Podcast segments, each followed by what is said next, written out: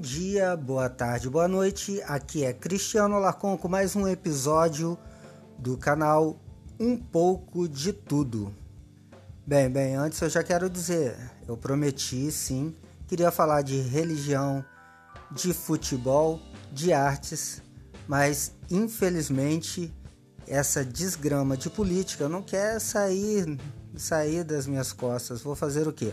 Mas eu prometo que essa semana ainda abordarei dois assuntos mais, digamos, leves. Mas hoje eu gostaria de falar sobre a estratégia Lula. Amanhã, como todos já devem saber, termina o prazo para o registro dos candidatos à próxima eleição. E o PT, ou melhor, o guia espiritual do PT, ao que parece, vai insistir com a fantasia de ter Lula ele próprio como seu como candidato à presidência. Mas entendendo que só por uma manobra escandalosa essa chapa Lula-Haddad poderia ser validada, mesmo entendendo que a cúpula do partido tenha razões legítimas para desejar o criminoso sentado no trono do Palácio do Planalto, ainda que com intenções mais que escusas, é pouco provável que a chapa do PT seja aceita pelo Superior Tribunal Eleitoral e mesmo pelo STF, onde tem a turma do solta-solta, em uma quase certa, para não dizer óbvia, enxurrada de recursos. Mais do que entender as razões que movem os candidatos, vou propor agora uma análise das razões que movem os eleitores a fazerem a sua escolha.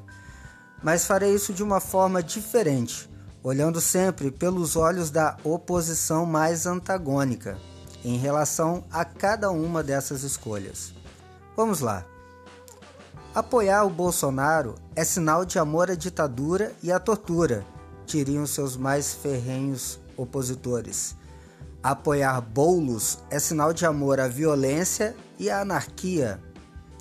Apoiar Marina é sinal de amor ao Vai ficar tudo bem, vai ficar tudo bem, tudo bem. Apoiar o Amoedo é sinal de amor aos banqueiros.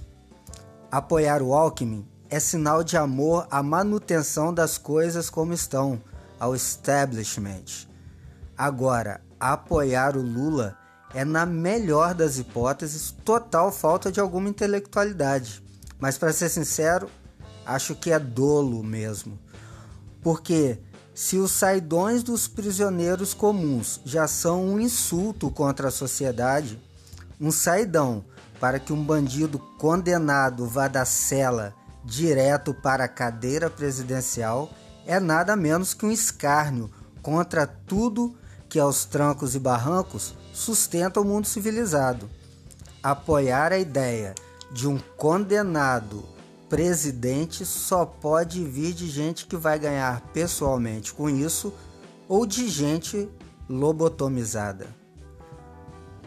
Aqui foi Cristiano Alarcon com mais um podcast do canal Um Pouco de Tudo. Agradeço a todos vocês que ouviram até aqui. Um grande abraço, continue acompanhando o nosso canal e amanhã estaremos de volta com mais um podcast no canal Um Pouco de Tudo.